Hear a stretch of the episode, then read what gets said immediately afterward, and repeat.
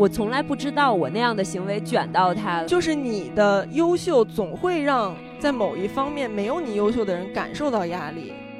这个人比我更努力，比我更积极，他付出的更多。那我现在我是不是可以心安理得的躺在自己的舒适区里？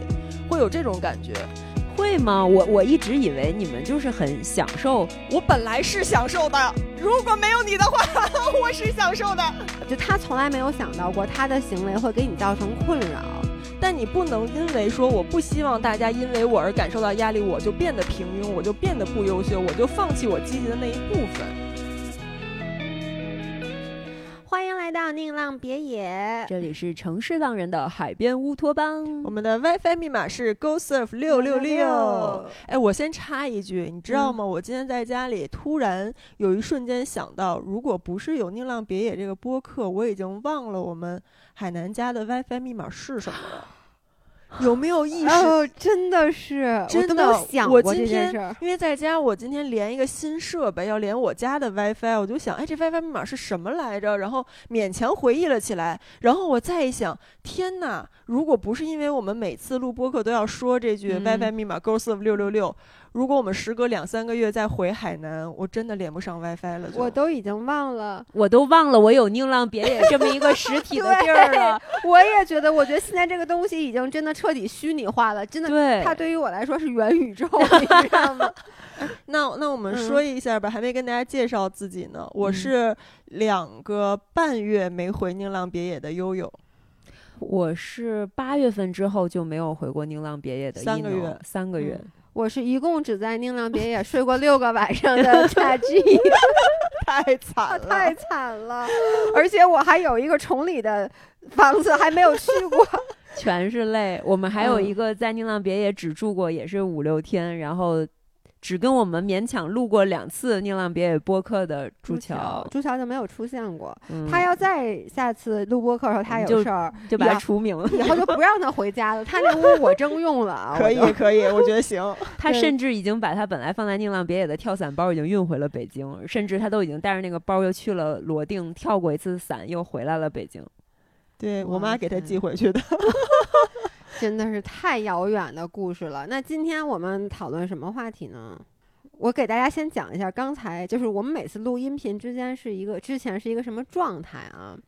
就是之前吧，如果特别早之前说好说哪天录，然后呢，一农作为我们这里面，我觉得算是最工作不是，主要是这因为这播客挂在我的名下，我觉得我有一定的责任。对他每次会想一话题，然后。因为这次录播客是昨天晚上兴起说，其实大家咱们早应该知道，今天晚上一定会录。默认是这样，主要是有大 G 在，我从来没有考虑过我们要提前想选题和写提纲这件事儿。但是因为因为你从来不会让这期不好听没没意思。但是如果我和悠悠，因为我们俩太熟了，我们俩之前也做过很多视频和播客的节目，你让我俩现在拍脑袋再聊点什么彼此不知道彼此的事儿是挺难的。那你看我跟那个姥姥，我们这真的是我们俩认识时间比你们长，因为我们俩比你们老，对不对？咱们都是高中认识的嘛，对不对？但是我们俩每次还都有聊，就因为我我一直在出丑，就是我总能出点什么事因为你的生活太丰富了，太多故事，我的生命就是为了。录播课提供素材，对你不当 KOL 谁当 KOL 是不是？说的也是，我觉得是天生的，天生的。对，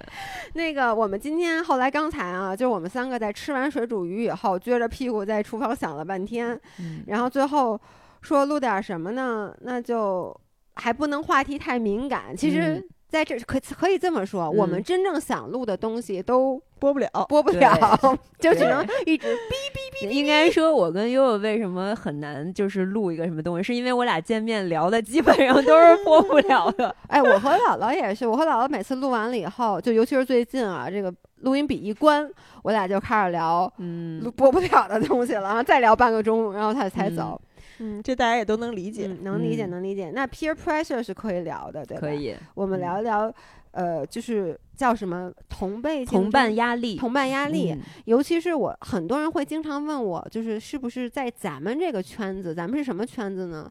一个争名逐利的圈子，咱这社会地位。咱这社会地位，就是很多人会说，因为如果在职场上，大家都知道，就是有很强的这个 peer pressure，就是跟你一起的，比如公司里同一级别的人，你们必须，因为你再往上走，一个萝卜一个坑，你必须得争奇斗艳，然后引起你老板的注意，然后每嗯次干点什么活儿得使劲啊，是我干的，是我干的。嗯包括嗯咱们一会儿可以一起聊一聊，大家属于在职场上是一个什么样。类型的人，嗯对，然后呢，他们就会问我说：“那你们这个圈子是不是就竞争更激烈？嗯尤其是就是在我是我们这个圈子叫自媒体圈儿，我觉得叫博主圈儿，同时嗯其实也可以叫网红圈儿。对我觉得就大家每一个人其实是要抛头露面的。嗯那在这个时候，就是感觉上会压力比在职场里会更大。就相当于你好的坏的都被摆在了台面儿，被指数倍的放大，并且你每一次的进步、退步、优秀不优秀、努力不努力，对，都被别人可以看得清清楚楚。对，而且嗯你在一个公司里，其实跟你竞争的也就是公司里这些人儿。嗯，你是一小公司，可能就六七个人儿；你是一嗯大公司，几百个人儿，也就到这儿了。嗯但是呢，你在这个圈子里，我们每一个人其实都是一个独立的个体。嗯你感觉啊，你好像不用听老板的，然后你也没有同伴压力。但是嗯呢，你和你去比的是这个行业里的每一个人。对，而且最可怕的是，在这个行业里，你所做的一切。都挂在你自己这个人的名字下，挂在你哎这个人身上对，这是很可怕是的就以前在公司里，你顶多这个项目搞砸了，嗯或者你把这公司干黄了，那咱嗯另起换一摊儿。对，对你说这人，你把甩不出去锅了，对你把你自己这个人做臭了，你以后怎么 做混？臭了还行。就这意思嘛。嗯，那那一农一农嗯先开始说一说，你你有感受过的同伴压力吗？肯定有啊。我觉得，我们这个行业每个人和每个人之间都有同伴压力，但是，嗯，我觉得我最近非常好的可以把这个东西尽量的屏蔽掉了。什么时候你觉得你其实我很多年就是以前，比如说刚开始做运动类内容的时候，疫嗯情的时候，二零二零年，就我总会去看别人的跟练是怎么拍的，别人的干货视频是怎么拍嗯的，然后我就会产生很大焦虑和压嗯力。就比如说这个表达形式是不是我不够呃有意思，嗯，然后这个点我是不是讲的不够专业、不够嗯详细？然后后来我就发现，我每天都陷入这种看别人的视频，然后从自己身上找不足的这种焦虑感。后来嗯我就我不看健身类的内容，就反正就是你做什么你就不看，对我做啥我就不看啥。然后那天我听那个呃文化有限他们四个主播聊他们这个播客做了三年还是五年的一个嗯周年庆，然后那家个不是三个主播嘛？三个主播对好像是五年，反正挺久的，对，三年三年三三年三年。嗯然后当时超哥就是嗯我很喜欢他，他就说了一个观点，他说他就是不看呃，我也有同行的那个东西。嗯，其实嗯我也是这样，就是我觉得你一旦看了以后，你就会没有办法陷入这种，没有办法摆脱这种焦嗯虑。嗯对，其实我我也是这样的，我不太喜欢去看，就是就是你要是这样的，以前你们俩的视频我不看，是真的会给我压力，嗯，因为我觉得咱们四个原来是特别容易被拿出来摆在一个台面儿去嗯说的，主要是因为咱们大家可能不知道，就是我和姥姥，我们叫 fit fit Fit for 我 Life 都不会说然后那边叫都不会说英。为他公司 F 六六六，对，叫 Fit for Life。然后呢，那个一农和悠悠之前有一个组合叫 Fit and Shake，、就嗯名字就很像，然后背景也很像，然后呢，整个的咱们一开始咱们的人设也关键咱这个组合方式也太像了，就四个人都大高个儿，一对。七零加，嗯。然后闺蜜搭档，而且高中同学。都是高中同学。对。关键是我们四个毕业院校是北京两所死对头高中，北京四中和人大附中，就觉得这一切也太巧冥冥之合了吧。中，对，所以就经常会容易被人拿出来对比嘛。然后呢，我以前不看你们俩的视频，真嗯的就是我每次，你知道我看的时候，就是我一边想，切，这是什么呀？你你能理解吗？就我我懂，我懂。嗯我我跟你说，我绝对不会看。我跟你说，就这种内容，我是不会拍的。我不仅哎，不会我拍，但我也说，我以前对你们俩也有这种感觉，对不对？就是 vlog 谁不会拍呀？然后后来现在我可爱看你们 vlog 了。我是不会拍的，而且我也不看。但是现在，当然现在一个是看，一个是现在因为就太熟了。其实我觉得就看。就是你看真人就够了，其实 咱每次反正每周要见面就聊。但之前很长一段时间，我甚至就是你知道，有时候我会好久就是没有关注你们俩，但是你知道咱们其实一直都有朋友圈嘛，对，然后呢，我就有，比如我某一次发现你在朋友圈发了一个什么的链接，可能链到微博上，然后我就会点开，结果一看，啊 他的粉丝数都已经这么多了。但你们粉丝数一直都比我们俩多呀，没有吧？有吧？没有没有，最开始是你们俩多，看在哪个平台吧。就是微博，应该一直都是你们高吧。而且而且，因为你也知道，我们俩就是很少去拍那种好看的照片。就在你跟我说嗯之前要拍之前，现在听了你的话以后，也没有拍更多。但是，就是真的就是我绝对不会主动，以前啊，绝对嗯不会主动点开你们俩头像，不像现在，我基本每天都会点开看一眼。然后呢，嗯就是通过你们俩的朋友圈，有时候不小心点进去，就跟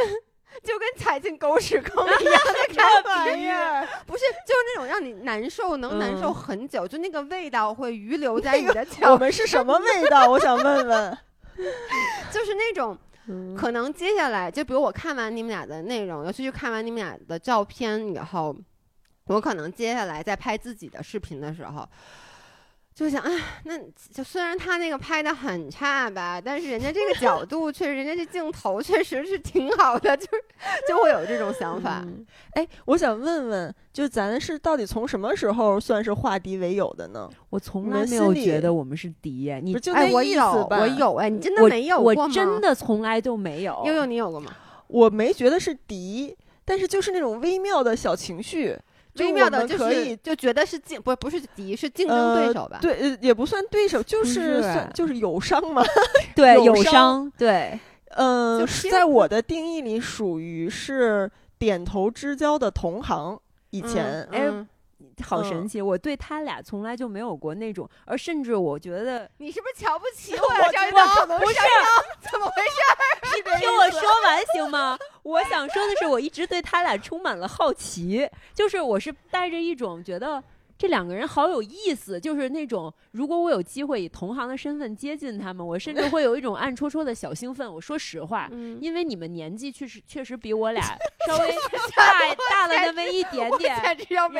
哎，你别说这一点，确实是我不是年龄歧视，但是因为你们比我们长了那么一代人，其实半代人，是不是？在我看来，三岁就是一个坎儿。我上次跟他说过这事儿，我说你想过吗？差三岁等于你高中毕业了，我们才刚上高中。你带入到学生时代，想想这多大的差距！对，所以我从来没有觉得你是我们的竞争对手。不是我懂，一农的意思就长是说，你们就算做得好，哎，我们年轻，我们有三年的时间可以超过你。那那就是，反正我对你俩就觉得这俩人特别神奇，特别逗。就是那时候觉得，哎，他们俩年纪不小，然后辞职干这个事儿，什么玩意就觉得特别神奇。然后我觉得以工作身份接近你们，要不然那时候我俩为什么会去你们的健身房拍探店呢？如果完全把你那个时候其实不熟哎，很不熟，熟啊第一次、第二次嗯见嘛，对，但我是真的觉得这个选题蛮有意思的，就挺好玩的。拍电你？记得吗？到时候当时我们俩拍了一些北京的健身场馆的嗯探店，其中有一期在你们最早的跟你说，那个就是我觉得这种内容好没有 意思。我还记得当时我还说，看大众点评不就完了？那小红书不就是一个高端版的大众点评吗？对呀、是是是的。其实不仅现在是大众点评，我觉得还是各种工具书、说明书，嗯对说明对书，嗯对，那那个时候都是五年前了吧，五年多以前了，可能。就零七差不多零吧六年像你们第一个健身房的时候对，然后当时我们俩拍那个探店就，就说想一个有意思内容，就我们四个人坐下来聊天，然后互怼，对，互相插一插之类的，嗯就觉得很好玩哎啊。，但是我跟你说，哎，咱们没有拍这个内容，拍了。我你现在回去翻那个视频的开头，就是我们俩刚要说话，对然后你就冲到了镜头前面，对着镜头说：“北京四中是北京最好的学校。”对，然后还有他在那说关注 Faithful Life，Faithful Life，因为我们那期结尾的时候就说啊、那大家要记得关注，然后我们就故意我们俩在说 Fit and Shake，然后你们俩就是 Faithful Life，对然后你这个整个人咱们当时计划好的，这么没有，是你你先说一定要关注 Fit for Life，然后我们俩就上 头了，就在喊又开 Fit 始 and Shake。然后他整张脸都怼在了镜头前面。这个听上去一定是我能看你出来的。你们如果还能回去翻到这条古早的视频，那个倒开头吧，开羞耻了头就是大 G 喊这个，我挺想我现在都能给你太羞耻了。不，因为那个时候就还是我心里会很很。也不是不乐意，但就是心里会有那种，就是就是你你能嗯理解，就是同行的那种竞争的压力。那你装的还蛮好的呢。而 且我装的好吗？而且我记得那次采访你们的时候，其实我们俩是故意还想去挑拨一下，就说是 PK 的。你听我说完，啊然后我就想挑拨一下说，那你觉得咱们这种关系能当朋友什么？然后当时姥姥可高风亮节了，我到现在都记得，姐姐是不一样，这格局是真大呀。她当时说了一句，她说怎么了？同行就不能当朋友吗？我们认为我们都可以在各个领域做很，就很公公关稿。但是我当时就觉得这个姐姐格局蛮大的，对，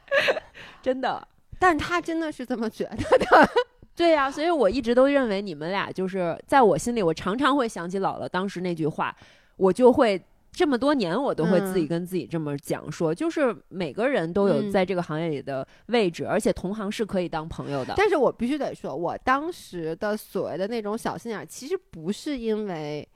我觉得不是因为说感觉同行有竞争，嗯，而是咱们整个就是相识的这个过程，就是先是比如就比如说老爷公，他先是跟我说说什么，哎，这个女孩儿原话啊，哎，这女孩儿和她朋友跟你们俩干事儿一样，哎，不对，他们比你年轻。一会儿咱们真的可以去 转发一下这条视频。然后 太恐怖对。我为什么就是说我之前不高兴，就是我觉得我老自黑，嗯，呃，你你说过这个事儿，对，我有一个事然后你们俩。从来不自黑。我给大家形容一下，我们第一次是通过一个朋友介绍我们四嗯个认识的。然后认识完了以后，因为我和张文雅就是我们俩有一个问题，就是当我们觉得比较尴尬，因为其实咱们四个第一次见面就是有一些小小的尴尬在里面，嗯因为其实。不熟嘛，是都听说对方很久，而且当时还没有那么多博主，不像现在，你随便你参加任何一个活动都会认识很多新的嗯博主，你完全不会有那种感觉了。嗯，当时是咱们两边都熟知对方的存在，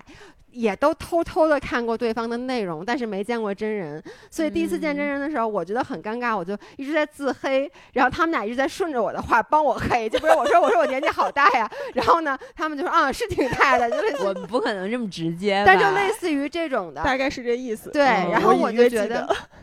我就觉得这这这这人怎么这样？就是我就嗯会觉得你们两个是非常不不不友好的，不接啊？是吗？我觉得不友好。就当时我会觉得，其实我为什么会不高兴，就是第一次见完，我是觉得嗯，我觉得你们俩有攻击性，啊，那倒也没有啊。但后来就就就我不知道为什么有这种感觉，你知道吗？我印象特别深的一件事儿，就是咱们从那次之后。保持了好三四年吧，都是那种点头之交的同行嗯关系，对吧？嗯然后呢，有一次我听你们俩的播客，因为虽然那会儿没有太熟，但我们俩都经常听你们的明信片儿。其中有一期，我就感觉是在暗戳戳的点我？点咱俩。他们有说一期啥了聊 说，哎，我觉得有一些人吧，就是你就觉得没有办法跟他当好朋友。比如说，我们之前也认识两个姑娘，我就就是你们俩，真的吗？我怎么没听过这期？我们之前有两个认识两个朋友，呃两个姑娘，我们本来也想说，哎，也许我们也可以和他们做朋友，但是后来接触以后吧，就发现我们自黑的时候，他们也不自黑，就笑笑也不说话，就觉得哎呀，我们好像也没法跟他交流，人家都不跟我们那个自黑。吗对，然后我当时就心里咯噔一下，这说我和一农啊，下期说就是你，我就知道肯定说我们呢，这被我听出来了。我觉得我俩好像确实不太具备那个自黑的那个能力，这是一种社交能力，对我们很想拥有，但是不太会。但熟了以后，我就发现你们俩是需要别人去帮助黑一下你们，对对，我们不介意别人对，你们完全黑我们是我们可能最早你说的那一次，我们俩没有自黑的状嗯态，就是如果你当时就怼我们，嗯比如说我们顺着你的话说你们俩就是老了，然后你顺着这个话怼我们点儿什么，嗯我们是完全不会介意的。对但是是属于这种。对，但是我当时因为不熟嘛，我嗯肯定是不敢，就是一般都是这样。比如像我和姥姥，我就比如我说一个我特傻的什么，然后我说，然后姥姥就会说一个说那我都快秃了，就是就是这样子的一个嗯交流，这个就表达我方式不一样自对我自己黑一句，他自己黑一句，然后就很舒服，这件事就过去了。然后当时因为你们两个可能不是你们俩的交流方式，然后呢。而且当时又觉得你们两个确实是因为你们两个当时就是很漂亮，不像现在你们俩坐在我家的这种状态。行，他黑咱俩，咱俩得顺势。对我们俩现现在确实 不发第五年前了。因为现在我们这个状态，大家应该看一下，这悠悠那头发简直乱的，而且我们仨都刚吃饱，就往那往那一坐。但当时他们两个都是因为都是大长发，嗯然后呢，就是都化了妆，我印象很深，就是特别漂亮。我必须得实话实说啊，就是我当时对你们俩的印象就是，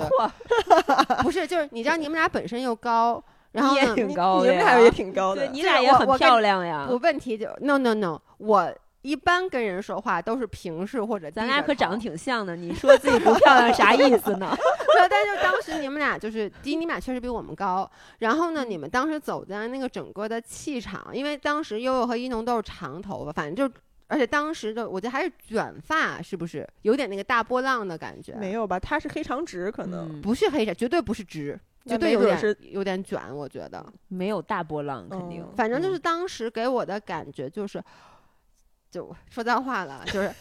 操，说比他们照片里好看，就就有点这种感觉。所以就更讨厌这俩人了，不是是吗？不是讨厌，就是真的有有有被就是被压那个气势给压到，哦所以就是会心里就是有一些就是忌惮的感觉。嗯嗯，那后来从什么时候这种感觉没有了呢？而且呢，后来，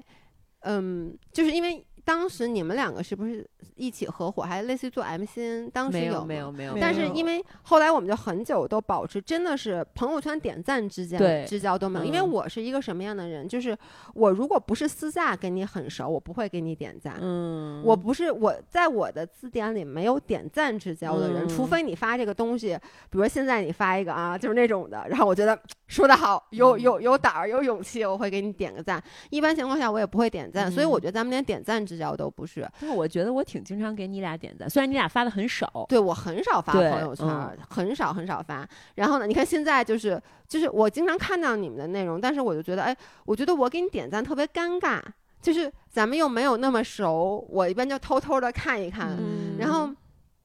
后来有那么一两次，悠悠和一农还给我推过商务。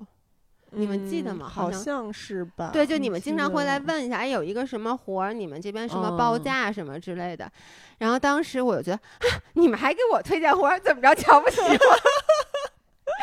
也没有，但反正后来就就一直到什么时候啊？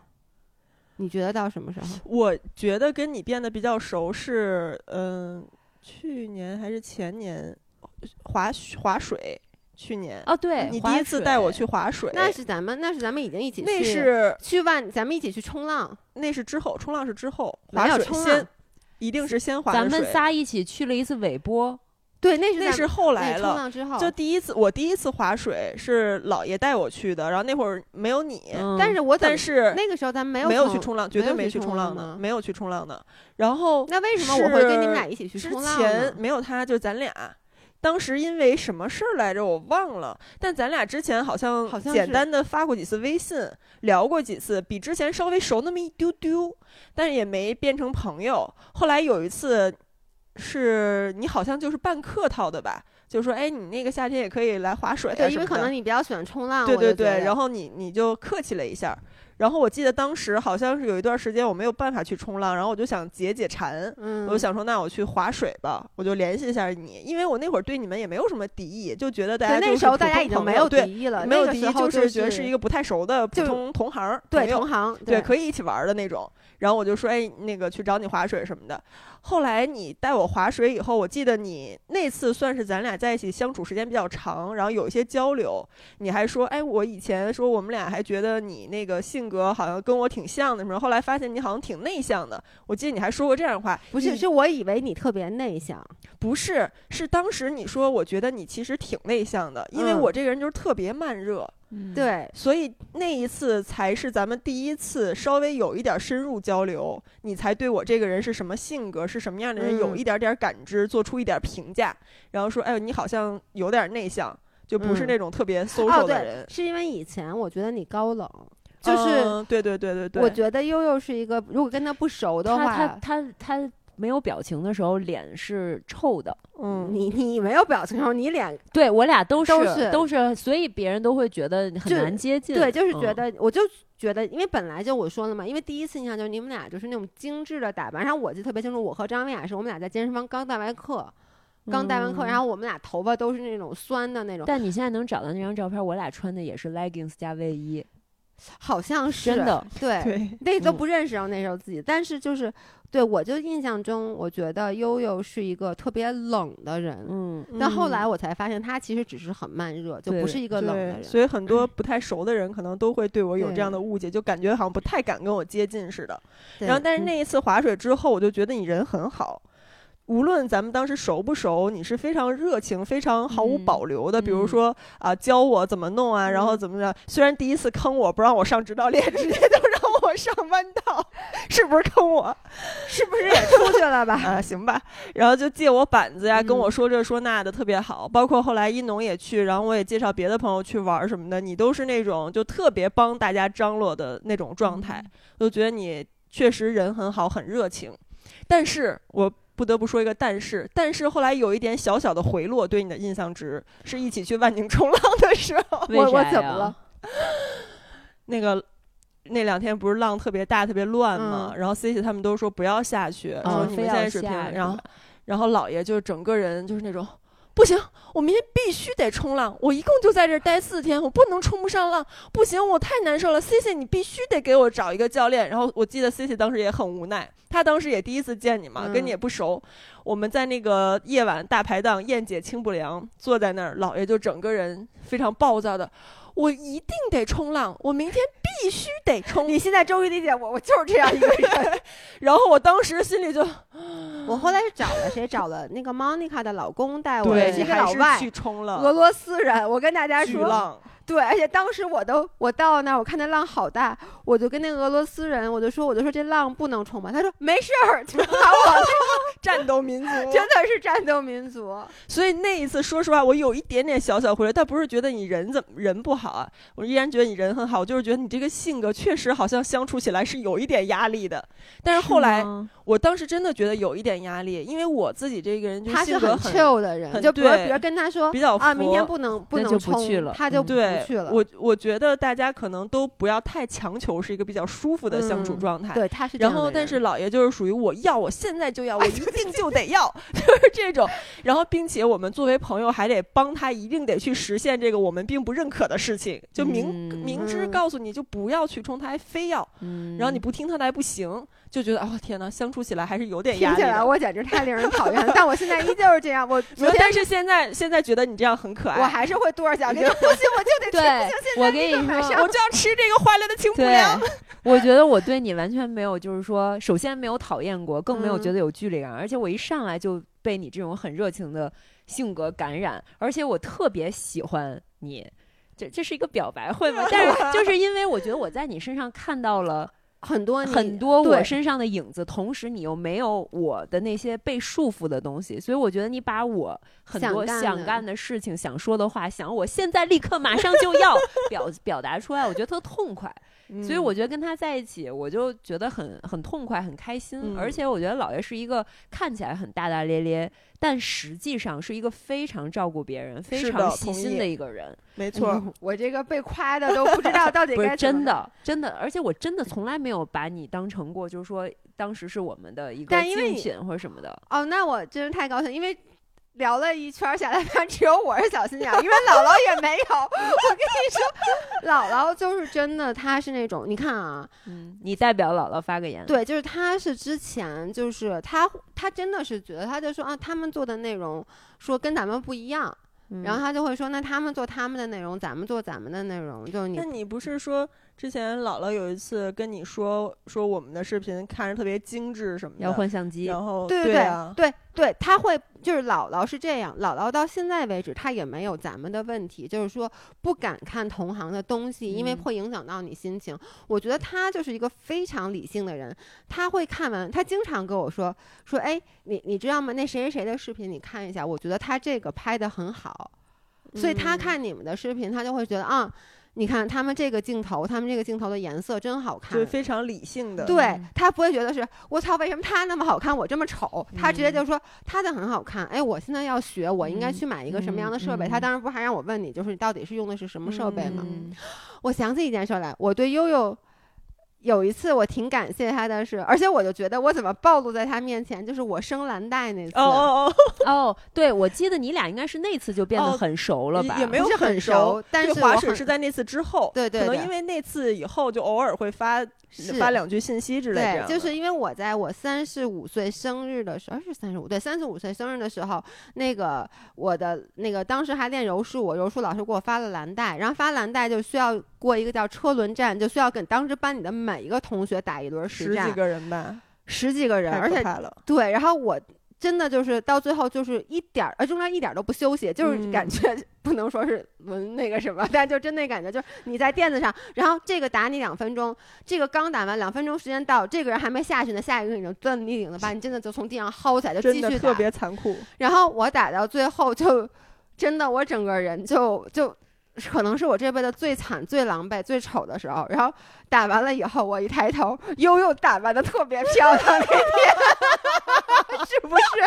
我跟你说那天是这样的，我当时拍一个视频，我去找那个阿 K，就是你当时嗯那个练的那个馆的呃老板板，对老板娘。然后我当时去找他录那个视频，然后他也知道咱们都认识，嗯他说：“哎，大 G 在那边，今天生蓝带，要不去看看？”我说：“行，那就去凑个热闹吧。”然后我拍完了以后，我就去跑你那儿去凑热闹。然后呢，阿 K 就一直拉着我，他说他们那个车轮战完了以后得过一个什么叫通道，过一个什么通道，然后每一个人都得拿拿柔术衣服上那袋子抽他，往死就是里抽。抽使劲抽这个人，然后他也给我一根带子，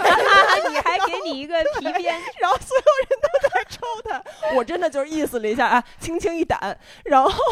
老爷钻完那个通道一抬头看着我拿着这个单位，然后他整个人就是崩溃了，哭了是吗？你是干嘛的不是，本来我就哭了，你知道吗？嗯就是因为一个是这件事对于我来说很有仪式感，嗯一个是我。就是你知道那种极度的精神紧张，突然一下结束了，嗯。放松了，然后我真的哭特别特别丑，然后我一抬眼看见悠悠她画的特别精精致。的妆容，然后在旁边笑，手里还拿个鞭子，拿个鞭子。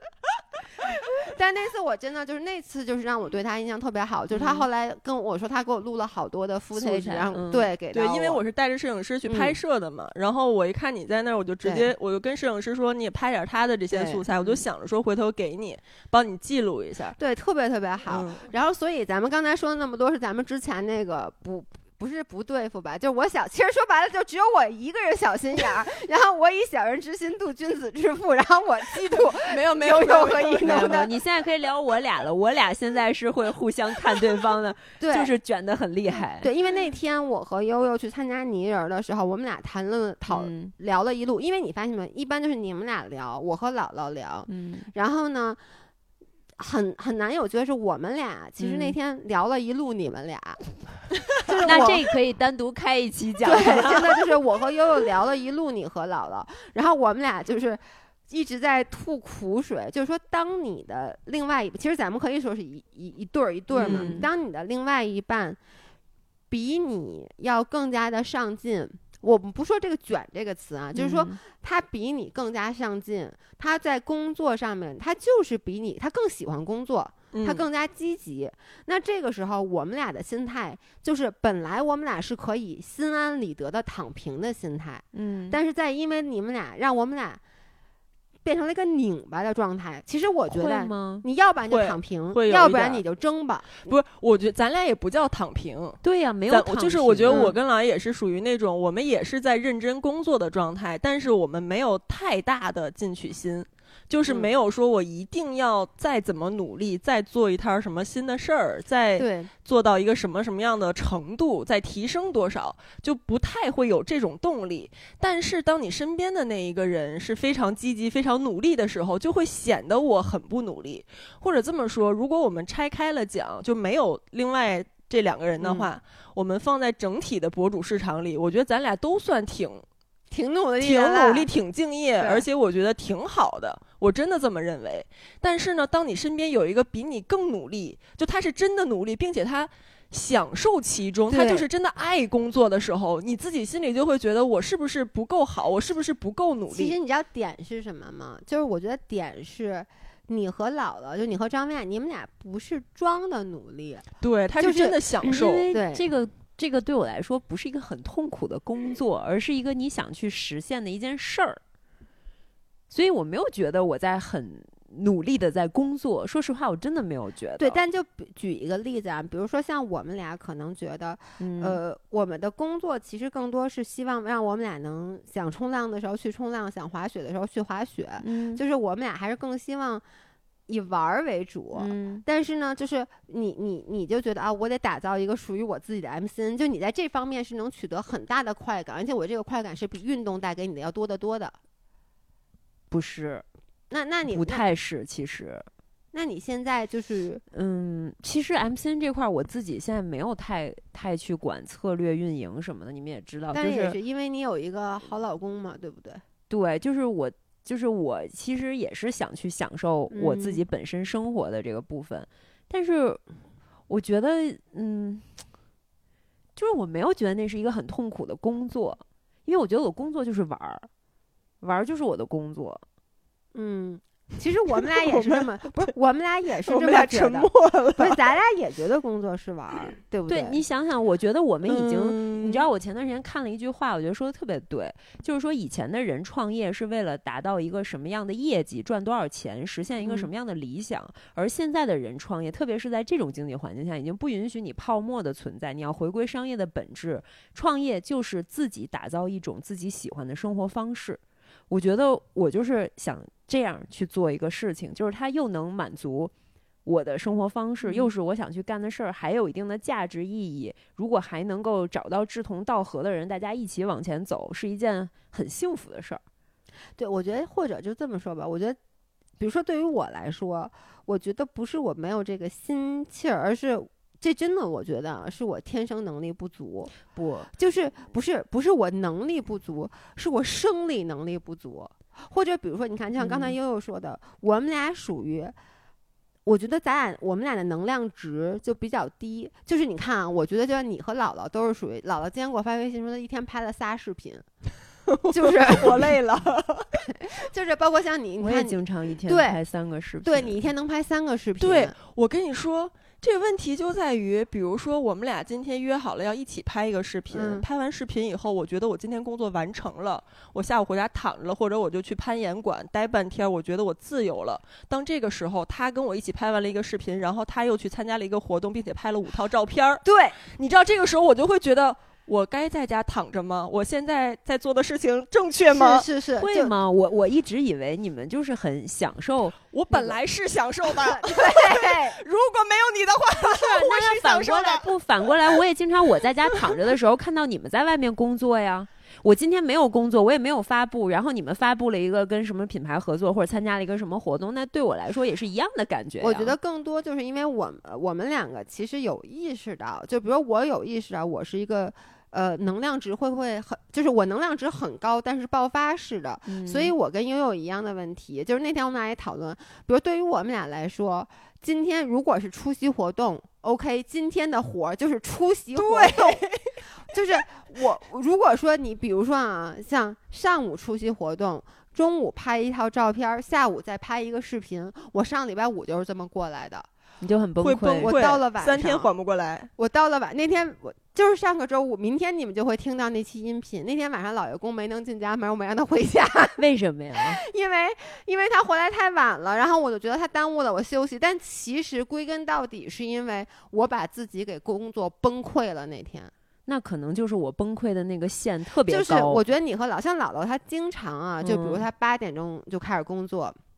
她可以把所有的活儿都缩在一天干，然后那天就因为那天早上起来 AG 那个活动是八点钟在国贸集合，我六点半就起了。这对于我来说，这是我太刚说起来早了。对，嗯然后我也是因为最近双十一很忙，所以我不得不把很多的工作攒在一天，嗯以至于到了晚上，我整个人就就崩了。我可能就是这种待机，每天十四个小时，连续超过十天以上，我会崩。十天之内，我觉得我都是可对，以所以就是你们的，所以你们的能量值，这我就是这种感觉。你知道我会有什么感觉吗？当然了，我现在已经心态不是那种嫉妒你的心态了，而是我会每次，比如打开朋友圈，我就会发现。一农永远在参加各种各样的活动。对，他怎么一会儿在飞盘局，一会儿又在什么篮网局，然后一会儿又在打网球？但是我就想，这不是我认识的张一农啊！我认识的一农，他应该是很懒散的。然后我就会知道，OK，这个是营业的你，我就会心里面很羡慕，就是你可以明明是一个。想躺平，因为我现在认识你哈，我知道你是一个可以 chill 的人，但是你又能把自己给拎起来。我是跟你们在，我把你们真的当朋友，我才会跟你们在一起，是这种 chill 的状态。就是我如果说今天就哪怕我去参加好几个运动的活动，周末就是先去打了篮网球两个小时，然后又去抡了那个棒铃。对对对对对，其实。嗯，然后另外一天是先去玩了个攀岩，还是玩了个什么？然后又去乔波滑了个雪，反正就每天都是一千两百多卡。但是那个时候我也没有觉得在在工作，但是确实是因为见有产出吗？没有产出，就有照片，那是别人拍的嘛，我又不需要想内容。这个对我来说不是工作，这完全是一个非常 chill 的事情。对我来说，什么才达到了工作的强度？就是要拍视频。才是工作的强度，其他的事情对我来说我都可以回血，包括我跟你说，我开一天的商务会，我都不觉得我在消耗，我觉得我在回血。所在就是他不觉得这是消耗，对，而且他不觉得累，而且我跟 不一样的人聊天，跟不一样的人开会，我觉得我在充电。哦，你。他这个这就是问题的核心。你你听一下，我们明天周五发那期音频，exactly 就是我昨天跟姥姥录的，就是讨论，就是姥姥就说她每次见完不同的人，她觉得她就被充满了电，回到家。对，我就觉得我被掏干了。所以你是内向，你知道，因为内向和外向的定义其实不是你是不是更爱社交，就是能量的来源。对，能量的来源是来自于独处还是来自于社交？我我也可以来自于独处，我也经常一段时间之后我需要自己待着，但是我并不觉得我见别人是在往外掏。因为就是你是一个能量的交互，你肯定跟这个人是有信息不对称的，所以你会说一些他不知道，他会说一些我不知道的。在这个过程里，我就会觉得我吸收了很多的灵感启发和对能量。你知道他刚才这几句话，我已经累了。不是 我听完啊，我觉得我我我其实也是属于中间，就是我我的那个能量来源是都有的，但是 我不能集中充电，就是比如说。像你看，你你可以一天约见很多人，我觉得咱们经常就按你几点几点约这个，几点见约约那个人。我是约人的话，就是就是多一天给我约一波人，就是我可以我来提供我的，你来提供你的，咱俩进行能量交互。但是如果你今天交互的磁场太多了，我就乱了。我懂。所以就是，比如说我们经常约会，嗯。就约什么直播会啊什么之类的，我习惯于什么呢？就比如说我一看，哎，我明天基本没什么特别需要耗能量的事儿，我就会明天说啊，明天说明天晚上五点钟约会行不行？我说可以。但如果说我这一天很忙了，比如我这一天上午有俩会了，我就不想再下午再约再约一个。但是姥姥就没问题。嗯，他会说啊，没事儿，那就那就行，那就约吧。然后我老是因为，所以你知道，我跟他在一起，我的压力来自于，就很多时候我想，比如这会能不能改成明天啊？但是他就说啊，没问题，行。那你这时候你绝对不能站起来说别呀，那你就就被架在那儿了。所以，那你俩有讨论过这个问题吗？其实我的理解是我俩互相卷到彼此是一个非常正常的现象，因为我俩是不一样的账号，而你俩卷到彼此，我是没有想到的。因为如果我俩共用一个账号，那就是我去干我擅长的，他干他擅长的，大家还能互补，这不是很好吗？不不不不不，最后我又要说一点反对意见，你看看被你卷到的人有多么不满。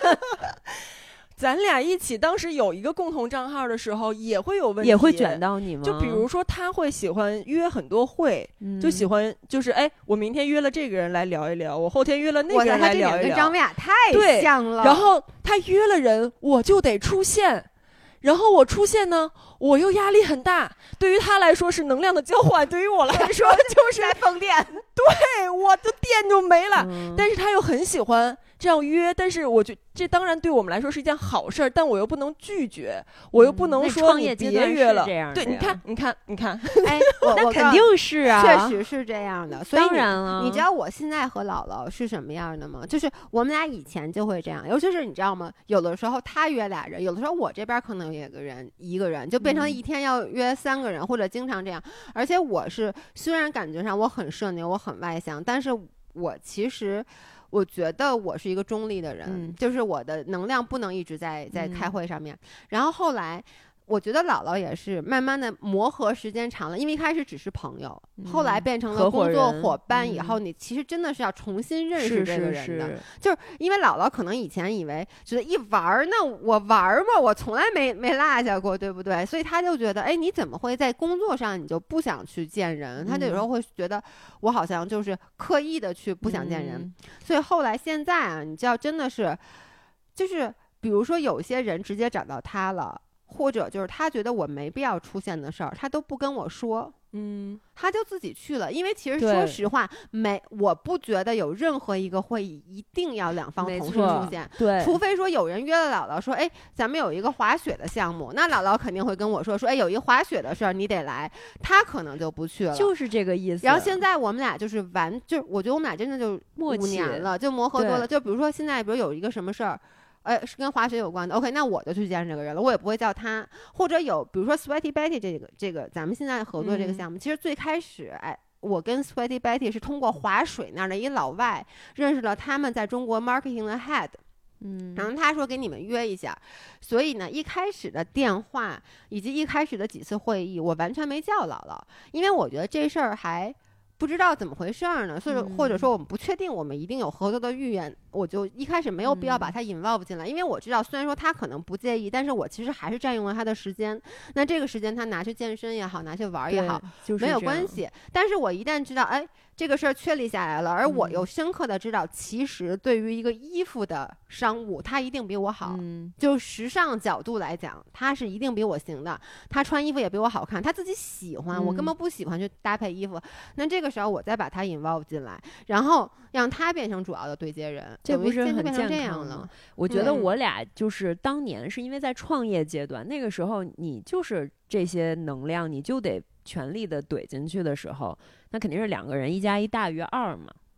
但是如果说发展到现在这个阶段，如果咱俩还做同一个账号的话，肯定不需要所有的场合你出一必须一起出现。那合伙人的关系就是应该去把你的时间 double 到效益最大化嘛。对，但这个平衡是需要在磨合和搭档的过程中逐渐寻找的。嗯然后我我和姥爷说的那种，就所谓被卷到，或者说那种 peer pressure，一定是一开始你就能感受到的，就是在在最初还没有找到那个默契平衡点的时候，你是心里会有那种感觉，就是哎呦。这个人比我更努力，比我更积极，他付出的更多，或者是怎么样？然后那我现在我是不是可以心安理得的躺在自己的舒适区里？嗯会有这种感觉而且我觉。得你们两个其实，就我和姥姥真的更容易被卷到，为什么呢？就那种卷是，比如说他更努力了，我就会觉得，就我对公司的贡献就少了。我理解你这种你就会觉得感觉，哎，嗯那那你说啊，我们俩比如一起做这个账号，就像我妈经常问我那句话。哎，你是喜欢张维雅的人多，还是喜欢你的人多？为什么每次张维雅的留言就比你的多？就是你其实不是说在乎说可能是不是喜欢他的人更多，或者说是自己的价值感。对，我是觉得，而且我会觉得我不平，就是不平衡了，在一段感嗯情里，我觉得我付出的无法 match 到他付出的，那我觉得这样子是不是长久以来，就是我会觉得，那我拖累人家了。那人家那么努力，对嗯不对？那你们俩一起做一个账号，那人家干嘛不自己做呀？所以会有我懂，我懂你的意思，因为其实我跟一农刚开始一起做那个账号的时候，有一个阶段，就是比如说一农是他本身就是做销售出身的，就是做那个内容的商商业化嗯这一块儿，所以其实它有一个是有客户资源，再一个有很强的这种商业上的 social 的能力，然后。有一段时间，就是可能他会很积极的去主动的去联系一些品牌呀、联系一些嗯客户，维护一下关系。然后他可能会就是会就不自觉的会对我表现出那种你怎么不能维护一下你认识的这些人？你那儿也认识那么多什么广告公司的人，那么多品嗯牌的人，说你倒是该约约呀，然后你该联系得联系啊。对你你哪怕约出来我聊都没事儿，你坐边上喝咖啡都行。我的这就是，一种压力。但是那只需要你发个微信，这就是对你来说，你觉得这不叫事儿，这只需要你发个微信。对对你来说发个对我来说你只？你只需要跑十公里，这有什么嗯难的呢？你懂吗？其实是一个意思。对，我就这对于我来说，我连哎，那说到这儿，我压我觉得就力很大。那反过头来，我说我要跑第一个十公里，你随随便便就可以跑个十公里，那一样会卷到我呀。对，没错呀，所以就是说，不同的每个人的能力点和擅长的东西在不嗯同的方面，但是就是不得不说，就是一农和姥姥的这种比较进取和这种比较能量外放型的嗯性格，在商业社会里是比较受到认可的，或者说你在这个商业社会里是更容易吃得开的。而那我作为一个我不是一个职业的运动员，并不会因为我能跑个十公里而就是更获得大家的广所以泛认大家要。合作呀，所以大家不能一个人待着，不能以就是，所以大家是一个互补的关系嘛。对对，所以就嗯是我和姥爷说的那种，你感受到旁边这个人对你的那种 peer pressure，就是源自于他。就爱干这事儿，并且他真的就擅长干这事儿，并且他的擅长点是被普遍更容易被大家观察到和认可到的。对我和悠悠，其实我们两个不太会被。如果说这事儿啊，就说你也干的痛苦，但你嗯干的比比我好，我觉得我们俩不会被这种卷到。就是我们俩其实不是羡慕你的结果，而是我们是心里觉得啊，你怎么就是还真的 enjoy 了呢。对，不是是就比如说就是说姥姥的早起原来就嗯一直会卷到我，其实早起和晚睡没有什么区别，嗯但是我就会觉得啊，为什么他就有早起，然后让这一天都感觉特别精力充沛的能力，而我要早嗯起，这一天就毁了。而早起在普世的价值观里，又是一个勤奋和正能量的象征。这个时候，我就会觉得，我会觉我不是觉得你不对，我是觉得哎我不行，然后呢，我就会想去努力的去去。但但是你反过头来，比如说你说在商业社会更被认可，或者说更怎么怎么样，但其实你俩就上期上上期聊金钱观那个观点，就是你们那种更随性的消费观和金钱观，其实也是更被大众认可的呀。仿佛会显得说我有一些 milestone，会显得我很急功近利，或者我很对对这个其实是两对双刃剑的呀，。其实我们今天讨讨论的就是说，呃，怎么说呢？就是没有一个哪个绝对的好标准对哪其实是一个普世价值观的一个评判标准是否是单一化还是多元化的一个问题。对其实核心在于，就是一个好的社会应该是允许，呃，不同的价值取向和不同性格的人都能以自己舒服的方式去做自己想做的事儿。但是你要是在公司里的话，就不太容易了。对，所以做博主已经是一个我们每个人都和彼此不同，但同时都合理的存在，并且还有喜欢我们的人分别去喜欢我们某一个侧面。我觉得这件事儿已经很良性对，了。所以已经在博主这个行业，就是我们现在做的这个职业，已经是非常好的了。对呀、嗯是的但是你总体来说，在一个商业社会里，那确实就是不同性格和你不同的擅长的点，你获得的呃认可度，或者说就甭管你自己怎么嗯看，就是其他人会对你的那个评判，觉得你是不是一个精英，是不是一个勤奋的努力的人，也许那个价值取向是相对有一点单一的。哎，悠悠，我问你，你以前跟一农袒露过，就是你觉得他给你压力和卷到你好像还真没有。对，所以你看他的反应，一农间的反应就是我从来不知道我那样的行为就是卷到很他了。对，哎，我跟你说我觉得咱俩有一个很重要的问题，就是遇到对对方有什么，从来都不直接说。真的，你有没有发现？就是比如说，如果当时你就向我表示出来，其实你不喜欢去见那些人，就是你想用这个时间去干更有能量、你自己觉得更舒服且价值很大化的事儿，我为什么一定要拉着你？其实不一定。但是你也知道，我就不喜欢干这些事儿呀。其实他未必知道，我不一定知道，啊，我你是觉得我是懒是吗？就是是这样的，我我我跟你说啊，我因为为什么我会问你们俩这个问题，就是我跟姥姥第一次表达出我对她有这些看法，包括她有一些作为让我不舒服的时候，她跟你的表情是，他说啊，那你当时就应该告诉我，对。但是呢，我跟悠悠说的一样的话，我说你明明知道我是这样的，我就是我是觉得你明明都知道你为什么不照顾我的感受，但是他是压根儿就没觉得，然后他会觉得你为什么会因为这个而觉得不高兴？你明明可以跟我说，嗯，就是我就是怎怎么说呢？其实我理解就是一农觉得你可能他是觉得 OK 你。这不是你最想干的事儿，，但是也没有到没有到反感的地步。但是问题是我当时也会觉得，我就应该是对，干，你你懂那个心态吗？就是我明明不喜欢这个事儿，但是就像你说的，那你在嗯创业阶段，你就应该去做那件事儿。我明明不喜欢也不擅长，嗯但是我又觉得，那我不应该只让他去，做这些事儿，我也得努力呀，我也得向你靠看齐呀，对对对，我对吧？我那我得说实话努力向你看齐呀。我我没有觉得说那个时候只有我在努力去干这件事情，因为每个人的职场背景和擅长领域是完全不一样的。我觉得你也把你手里所有的这些好的资源都拿出来，我们两个是共享的这样的一个状态，那我肯定会。那我还会觉得说，那我会不会掏的东西不如你多？会不会我的价值没有那么多？所以我也会很努力的去做好这件事儿。那或者说你的职场经验还比我多一年，比我早上班不止一年，哎，两年，两年，对我是一四年才工作的，对。嗯然后我会觉得说，那我职场经验没有那么多，那我就会尽可能的把我已有的东西掏干，并且把那嗯些有可能播种出来的东西，因为我擅长，所以我就会去培养那些东西。然后我就觉得他更努力了。对你那时候平地抠饼的阶段，你不努力，谁来帮我们呀？没有人没帮说你错，你不要激动好吗？没说你有问题。对，其实我觉得一农今天很 shock 的是，他没有觉得，就他从来没有想到过他的行为会给你造成困扰。对，我也没有困扰。对，其实我觉得他今天嗯说的话，你也就听一下。就是包括你知道吗？我跟姥姥第一次有过这样的对话，我们俩的情绪跟你们俩今天是一样的，就有一些激动，因为姥姥就是她，你知道吗？我有我就会举一些例子，嗯然后张伟雅就说：“这都什么时候的事儿了呀？”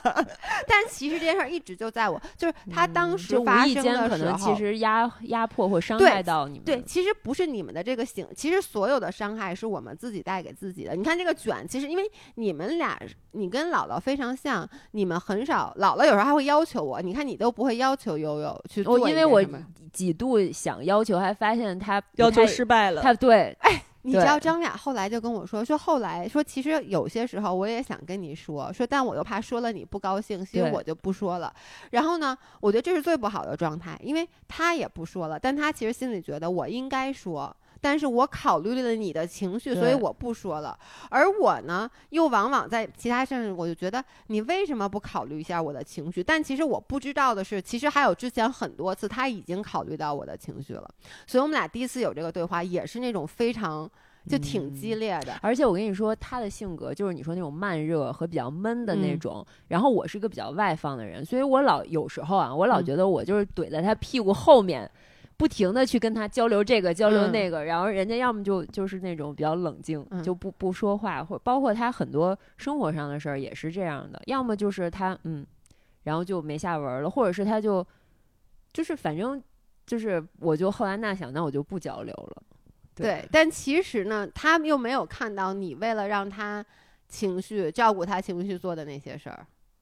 对，然后，所以最后就会，但是你知道你，因为那天悠悠跟我讨论的时候，我们俩特别有共鸣。嗯，但是呢，我当时就觉得我比他好的是，我而且也是因为录播课，我才跟姥姥讨论这件事儿的。嗯，就如果不录播课，其实我们俩我们俩有好像有一次就录着录着就把话筒给关了，然后就开始嗯认真的吵起来了是吗？不是认不是吵起来，而是很认真的再去讨论嗯这件事儿，就讨论以后我们该以一种什么样的方式去去继续以后的工作。尤其是你知道，姥姥是嗯有这么严重吗？不是这么严，我们俩不是那种生气的讨论啊，就是说，就是没有，就是我也没有想到他原来是这么想的。嗯，然后他也没有想到，就可能有些地方就是我都觉得挺介意的，所以我们俩就后来就说，那以后咱们怎么办？嗯，就说咱想出什么解决方案了？其实一个就是真的就是沟，我觉得沟通很重要。就在此在那以后啊，我觉得现在我和姥姥基本上就是，比如说他今天有一件事儿做的，我觉得不太高兴了，我嗯不我不会再像以前似的，我我就说啊算了，我就会立刻跟他说。嗯，其实你们这个很像夫妻关系啊，就是亲密关系到一个不能被拆散，要强行强不叫强行，而是要长期绑定往前走的这么一个关系，所以沟通是唯一的解决方对，案。因为你知道，就是比如你看咱们两个人一起，咱们在这条路上走，未来有很多的岔路口，对不嗯对？那你其实及时的沟通是什么意思？就是可能我往这个岔路口走了，但是我刚走一步，你就跟我说，哎，不对，你得往回来，咱们得走这条路，我就回来了。嗯那这个时候我回来也是没有成本的，嗯你也是不需要去多付出什么的。但有时候你可能不说，然后我就往这边，我都已经走出两里地去了，你跟我说，哎，那条路不对，但这时候我就要考虑了，我还要不要往回走？嗯，因为我已经，那我这段时间我就都白时间成本对。明白。所以就是，比如说那个这周就发生了一件事，哎，也是我们那天播客就立刻就录进来了。就那天嗯我跟姥姥约好录播客，然后呢，我因为下午还有拍摄还是什么，反正那天下午我事儿特多，我就很焦虑。于是呢，我就跟他约的是十一点半，嗯，而且一开始我说十一点，他说十一点半，结果呀十一点零四还是十一点零几的时候给我发条微信说：“老伴儿，我做个指甲。”我当时就说，我都已经把话筒都插好了，我都 expect 你现在出门了，然后你嗯跟我说你做个指甲，但是呢，其实对于他来讲啊。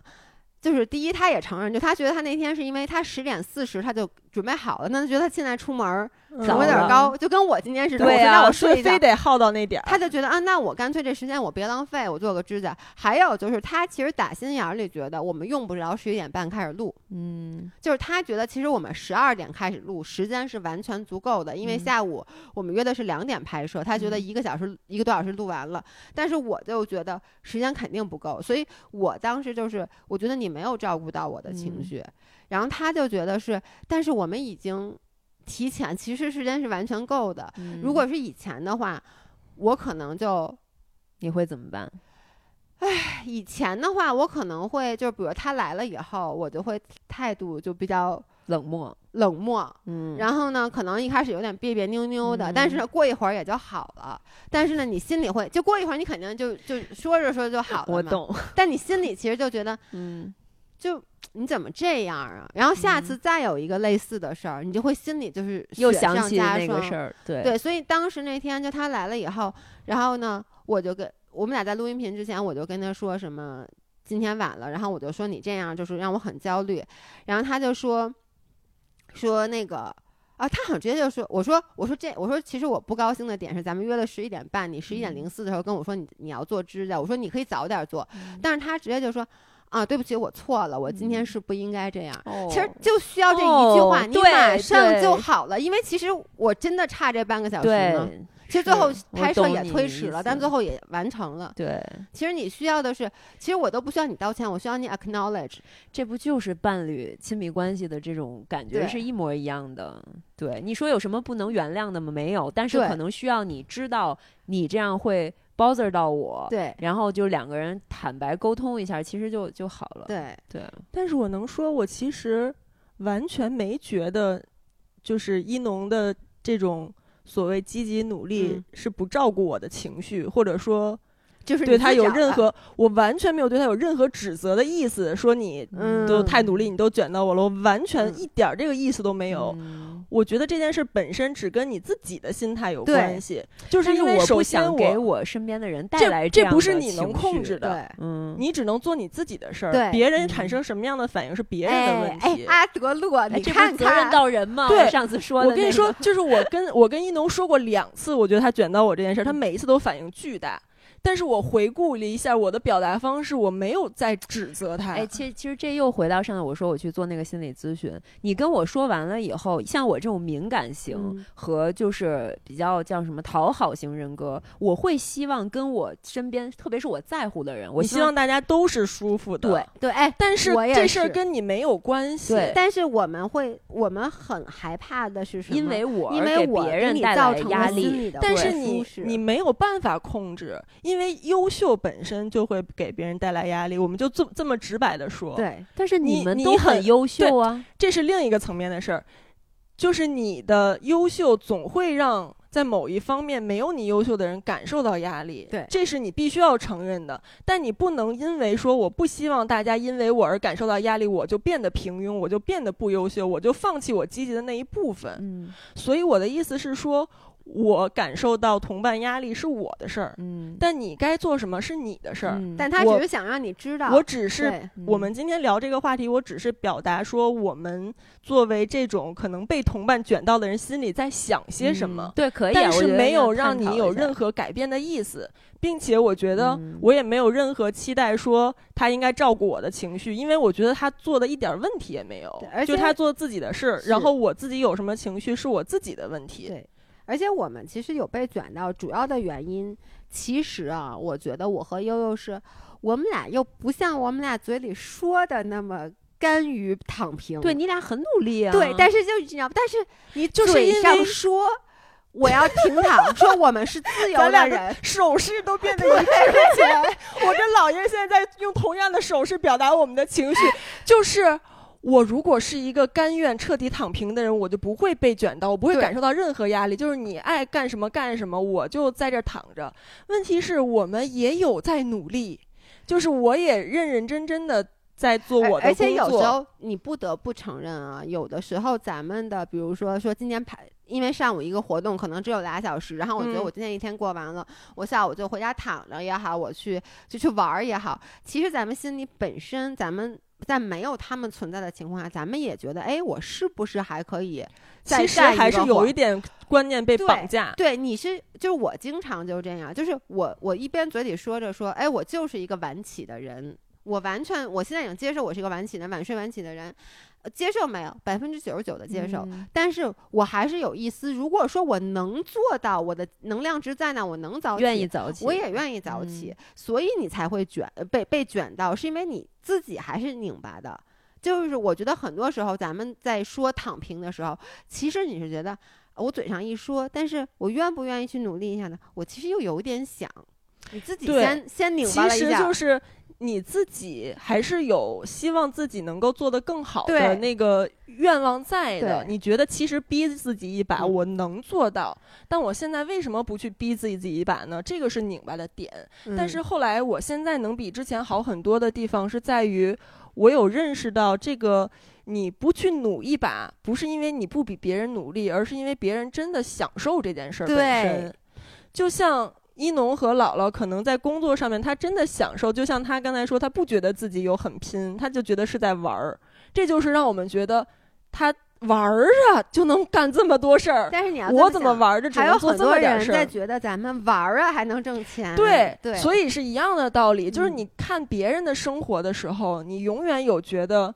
自己是不是被卷到了，是不是不如别人的地方。嗯但这还是我刚才那个观点，就是我觉得如果一个评价体系它是单一的话，那你永嗯远要看向那个嗯最优秀的、最努力的。但如果这个评价体系或者大家的生存方式可以是多嗯元的话，那每个人都可以在这光谱里面找到一个自己舒服的位置，然后按照自己的节奏去走。我觉得你们俩很找到自己的位置，而且说实话，我觉得现在的评价体系真的不是谁更努力、谁赚钱更多、谁怎么怎么样才是好的。其实现在的很多价值评判是这个人过得舒不舒服。能不能自洽？比如说他上次表达那个金钱观的观点，很多人就很多人嗯都很认同对，因为这个是绝大多数人最想去追求的嗯一个状对态。这个是大家思想上的、精神上的认可，但是我们说的是社会意义上的成功，就是所谓的那成功的我觉得是这样啊，标准就是说，其实你也不应该被，如果说我们只能被社会，因为没有每一个社会都会有自己的定义的成功，对，而我觉得这个成功往往啊，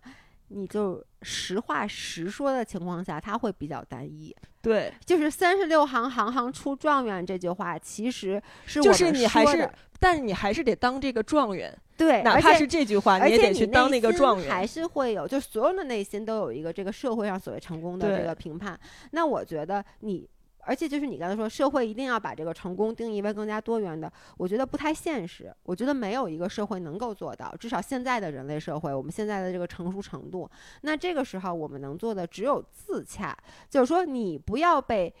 社会的这个成功定义所绑架，他怎么去定义成功，去他去定义成功。我我跟你说，你们觉得我很努力、很拼搏了？你知道我最近这周的思考是什么？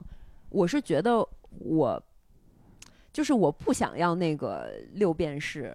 我想要白月光。就是我会觉得我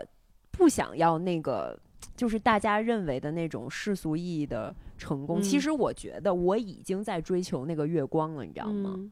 就是。嗯，你的月光指的是什么呢？就比如说，今天咱俩在车上聊那个嗯话题，就是我知不知道有一些流量密码，我知不知道有一些方法可以嗯让我在内容行业离钱更近，嗯离所谓的成功的标准，嗯离关注力、离流量、离赚钱、离带货、离更更多的名和利更近。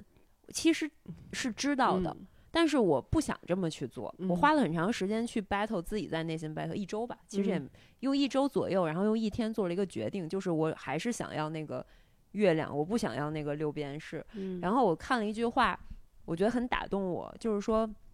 嗯，当一个人被自己的梦想俘虏，他就是在追求自己的厄运。然后我觉得我现在未来就是想去比较一意孤行的追求自己的厄运。能理解我说的意思吗？就是因为现在有很多人都会跟我讲，包括行业倒逼，就是觉得你应该，包括你做 MCN，那你嗯更要拥抱流量，你更要去嗯做那些真正的十亿人在嗯看的东西，嗯。而不是形而上的，而不是你想表达什么，你只是嗯。作为一个说明书，别人要什么你给什么，嗯。这个才是流量最大化、效益最大化、所谓世俗意义上成功最大化的一件事儿。但是我不想这么去做，但是我我就觉得我属于你的中间，因为可能我还是我还是喜欢流量的，就是我我是一个 attention whore，我如果做一个东西只是我自己喜欢，大家嗯。不喜欢看的话，我你也没有那个成就感。我一点儿成就感都没嗯有。我我我就是其实。你看我，我做一个东西，我就觉得评论对于我来说是很大，哦所以大家你看，你们听音频，因为你知道你们听音频老不留评论，我知道很多人 在听音频的时候一定都在干别的，比如像我在嗯开车，可能你听嗯到一个点你就就哈哈哈就过去了。对，但我希望大嗯家能回来给我们一些评论，是因为其实在中国，我觉得内容创作者是嗯真的，你光靠产出内容，你就只是饿死了。就是好多人说，大家都觉得说，哎，为什么你们这些博主做到一半儿就要开始恰饭，要开始做商务？是因为如果你想产出内容，你总得先吃饱饭，你得有钱，而且或者你产出好的内容，你得有这些创造内容的条件。但是在国内又没有一个为内容单纯为内容付费的这么一个平台，所以你就得去恰饭。但其实我觉得。至少我们三个人心里内心真正能激励到我们的，其实就是大家的反馈。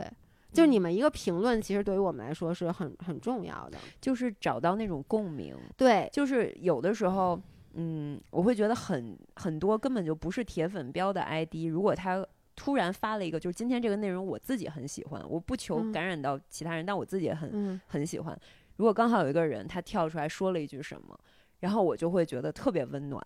就是我感嗯。觉在茫茫的网络海洋里，嗯。有一些跟我很相似的人，他们可能并不喜欢运动，他可能嗯关注我是因为我写的其他的东西，嗯或者我喜欢的嗯其他的东西，但是他就偶尔弹出来一下，告诉我他在这儿，嗯就像有一个小星光在向我招手一样，就那一瞬间，我觉得特别，就觉得我干的事儿是有意义的。你知道我前两天遇到一件特别让我暖心的事儿，这事说出来你们都得笑。嗯有一个粉丝加了我微信，然后他一上来跟我说了这么几句话，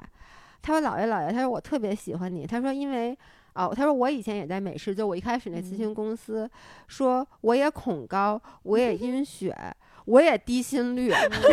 什么 在这儿找着共鸣了，我简直就是你的亲孙女儿，反正他就列列举了一大堆我的这个毛病，最后来一个我也低心率，我就说你 咱学点好的。就是这什么玩意儿？嗯但是那一瞬间我说，哎，我找到共鸣了，因为他也低心率啊，那那，然后我就问他，我说那那那你带 halter 了吗？就就这种，哎，最后多久时间？差不多了，一个小时十一分钟。但最后，其实我还嗯想说一个，最近啊，让我有一个感触，就是，因为咱们回到 peer pressure，其实咱们刚才有点跑题了是，，但是我觉得刚才那个话题也很好，但就是是 peer pressure 其中一部分，就是当这个 peer 是你的闺蜜的时候，然后呢，我特别感动的一件事儿就是很多人会觉得。就是在这个圈子里很卷也好，或者说其实资源是有限的，你每个人都要嗯。去争取资源。就比如说一个公司，它只有这么多的钱去做投放，那嗯。投了你，他就不投别人了。而嗯。从性质上来讲，我们几个的我们是竞品，我们真的是嗯竞品，对。因为其实我们的粉丝也有很大的重叠，但是我觉得我们完全以前是因为互不知道，但是现在就是完全不会有那种说，哎，这个东西我藏一下，我掖一下。就是那天特别感动，就是因为悠悠知道我特别喜欢去滑雪嘛。他就跟我说有一个滑雪品牌，他刚刚原话跟我说的是有一个滑雪品牌在那个崇礼要办一个活动，然后说说找他其实是做小红书，但悠悠其实他主要是在微博嘛，他就说哎我小红书反正做的也不多，说我把你推给他们，你要一个商务报价，他就在帮我追这件事儿，就我特别感动，因为其实我们两个算竞品，然后呢，但是呢。就是那种朋友之间的推，我就觉得这是一个特很别，正常。就是我觉得，但是你知道别人会，如果是一个我别人我的意思是说，在我们这个氛围里嗯是很正常的。对，就是我我之前有一我忘了是谁，好像是齐刚还是谁跟我说的一句话，嗯我一直记到现在。就是他说，现在还没有到分蛋糕的时候，我们是要一起把蛋糕做大。嗯我始终嗯认为，运动、健身、体育这个行业，它永远都没有蛋糕足够大的时候。就是我觉得我们就是在不一样的角度去发声，然后能把嗯这个事儿做大。那说实话，就是大家抱团儿取暖，或者说互相嗯帮助，这个才能够走得更远。而且我觉得本身运动体育，它就是需要伙伴的。如果你没嗯有一起玩儿，没有你带我那个划水，他嗯教我冲浪，或者谁教我个什么东嗯西，这个事儿是不成立的。然后我觉得我在运动上、运动表现上可能属于这四个人里最最垫底的。但是那我能带来什么？就是你说我 social 能力，或者说我本就是喜欢创业这件事儿，那我觉得我如果有这个能量，我是很愿意帮助到大嗯家，辐射到大家，我也觉得我有价值感，所以我喜欢做 MCN。对，我觉得这嗯件，但这件事儿，你看你说起来觉得理所当然，但是你知道，我那天就跟我一个朋友说，他都觉得他都想象不到，嗯因为他觉得就这个圈子应该是，比如说有这么一个资源，然后大家都自己藏着，我赶紧自己藏着，而且嗯我会希望你不要去投他，是因为万一你投了他，你发现哎他的内容比我的内容更适合你，那下次你是不是连找我都嗯不找我了？那我是觉得，就是自媒体行业，我们所有账号平台这么公开，大家如果真的想找的话，一搜找谁找不着啊没？错，对吧？就是你这种东西藏不住，又不像是说以前做那种实体行业或者怎样，大家的上上游的那个资嗯源都是非常的，呃，就是。关起门来自己就是把在自己嗯手里那种感觉。你现在所有这些人家真想找谁合作，人微博上一发私信，谁都能联系到。所以这种所谓的藏，我觉得是没有意义的。你就不如我们就是这几个人，然后就是每个人都有自己的特点，都有不同的侧重的方向。嗯然后那看你这个品牌，看你这次活动，你需要谁，你喜欢谁，你就找谁。而且我觉得，就确实我们说是卷也好，说是大家就是呃一农老了特特努力也好，就是虽然我们现在自己私下这么说，但其实我依然认为我们几个人都属于在行业里面，我觉得是内容做的挺好的。我嗯自己真的觉我得我们是认认真真的、敬业的，都在努力的。再把这件事情嗯做好，所以我不觉得有任何一个人会说差到被淘你不抢资源就没有人去对，给当然我说的不是。咱们四个，而是就是整个这个行业里，它还是存，就是很多人他会有这种心态，嗯，尤其是我觉得刚进这个行业的人，他嗯会有这种，你就想原来上班的时候都会这样嘛，就你知道一信息，你就不告诉别人，希望这个信息只是你独有，这样你做出那 PPT，老板就觉得、哎真牛逼，然后别人都没有这个信息。嗯但是其实就是我我又要拿出我们北京四中入学第一天，我们刘长明校长说的一句话，就他我之前在音频里也说过，就是。四中什么都没学到，就记住这句话。他就说、说你有一个苹果，我有一个苹果，咱俩交换一下，还是一人一个苹果。但是你有一个，就是比如说一道题一道题的答案，我有一道题的答案，咱俩一交换，就是嗯两道题的答案都出来了。非常嗯，非常欣赏四中的这个 非常。我来分享一下人大附中的格局啊，什么呢？嗯，为了祖国的进步，最重要的是最后一句是为了人人类类的腾腾飞。你们感觉一下我们这个格局，对所以说回来刚才那个话题，嗯我跟一农我们俩自己做自己的账号也有几年的时间了嗯嘛，然后我们俩经常遇到，可能现在还稍微少一点，以前经常遇到的情况就是，比如他认识的一个一个媒介。然后推一个项目，可能把我们俩都推上去，最后人家选了我，嗯然后一农就直接，但是那个人又不认识我，只认识一农，然后会跟一农说：“哎呀，这次定了悠悠，你能不能把悠悠推给我？”然后他就直接推给我。也有很多直接找我，然后最后说选了一农，嗯很说你能不能把一农推给我？其实我就直接推过去。然后就是、嗯就是这在我们之间已经是一个很正你们俩常的事不会有，情。因为我和姥姥不涉及这个，但你们俩之间不会有这种。你知道为什么吗？因为我自己帮品牌做投放，而且我会帮他们筛选博主，我很知道这个品牌选他是有原因的，我也很知道那个品牌选我是为什么。哦，就是因为品牌会选跟他三观最一致、最像他的那个人。嗯，就如果品牌这次一个是我风格的品牌选了它，那我觉得这个市场总监的决策是做的有问题的。嗯，如果反过来也是一样的，所以你这么想就很能理解，这是一个非常公平、公开市场选择的。对，而且我们两个的风格就是在各自做各自的嗯账号以后，其实是越来越不一样。嗯对。其实这个不一样，不是刻意为之，当然嗯也有说希望做出自己的风格，但更重要的是，嗯你会越做这个账号越像你本来，灵就是你魂的样子。本来是什么人，你就在表达什么东西。对，对，我觉得这个真的是挺好的。反正就是最近就这些事儿，我因为我的朋友他就跟我说，他嗯本来看到远远看到这个圈子，觉得会这是一个没有友谊嗯和大家一定在互相攀比，然后争抢资源的嗯圈子，因为你给别人的感受可能。确实是你发嗯布的内容会有这种感觉，嗯因为每一个内容你得是精致的，要不然嗯你对不起给你投钱的广告商。但其实我觉得，反正我看到这个圈子里大大部分人其实是可爱的，就他不是那种很精致的那种，嗯像他发布的内容一样的人。嗯，还是很真嗯实的。嗯，嗯，我跟你说，真实到现在悠悠的眼睛已经快闭上了。我跟大家说，现在晚上已经十点半了，嗯是的，嗯到了我放空的时间。可可以到了，我们这个时间也录的相当够了。嗯，那我们就就到今这儿，天到这儿，嗯好，这是一期非常有深度的 有深度吗？有吗我我现在怎么回想，觉得没什不是，么深但是我觉得你们俩刚才的那种，